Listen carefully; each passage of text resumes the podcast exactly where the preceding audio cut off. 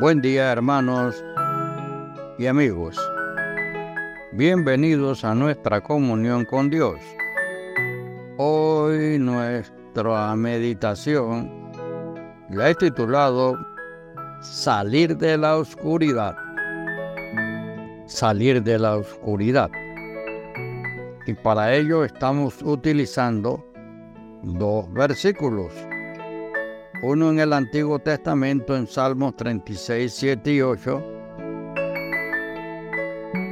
que en resumen dice, cuán preciosa, oh Dios, es tu misericordia.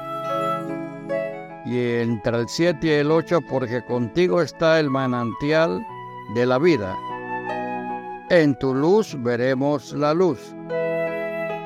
Y en Efesios 7, capítulo 5, versículo 8 al 10, dice, En otro tiempo erais tinieblas, mas ahora sois luz en el Señor.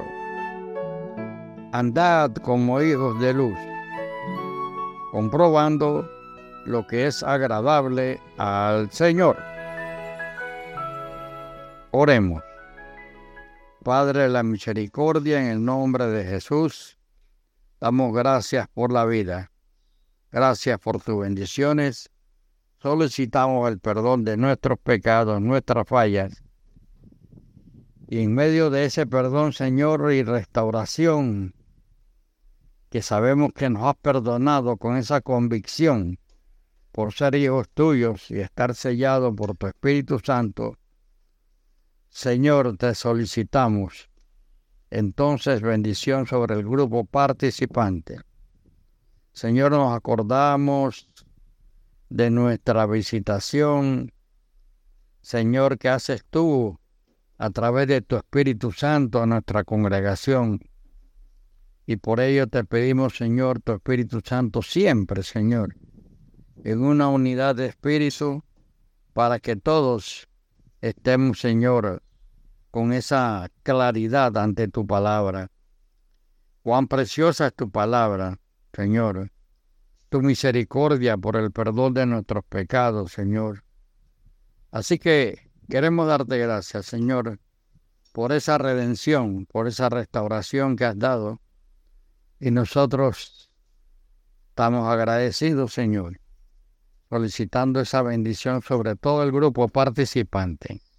Un grupo ya se ha engrandecido, Padre.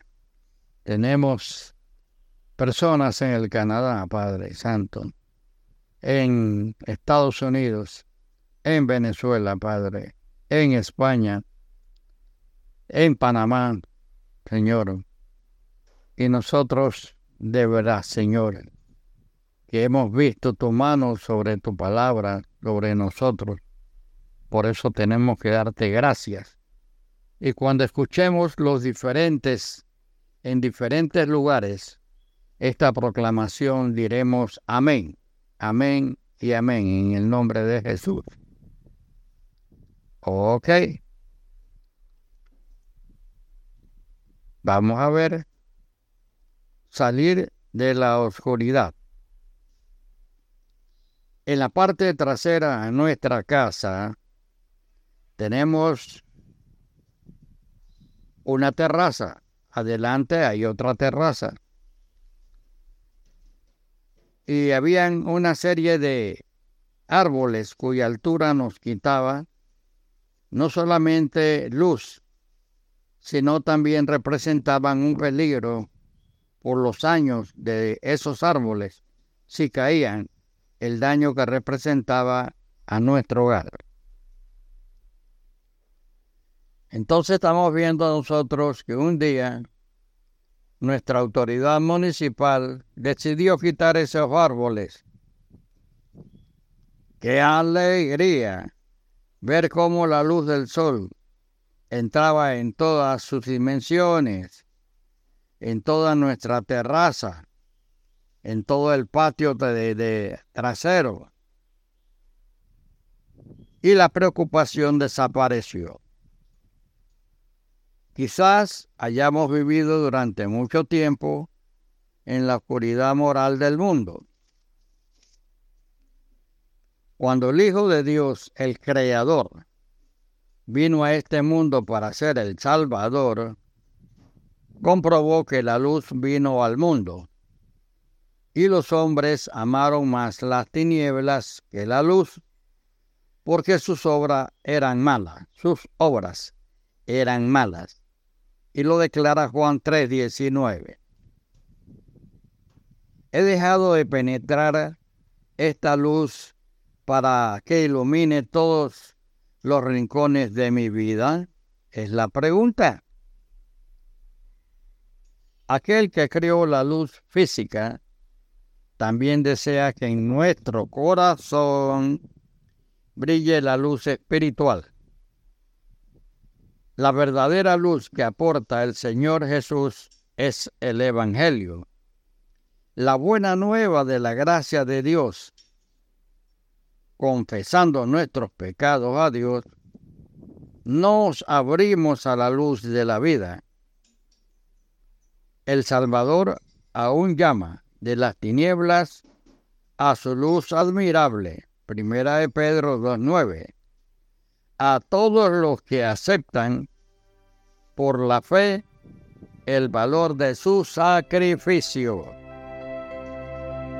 Amigo y hermano, Dios es luz y no hay ningunas tinieblas en él.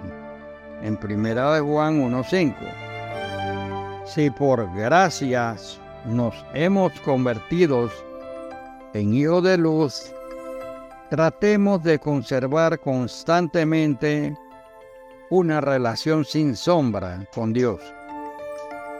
Pongámonos bajo la luz divina, la palabra de Dios, y dejemos que ella penetre en nuestro corazón. Que el Señor bendiga tu día. Hasta luego.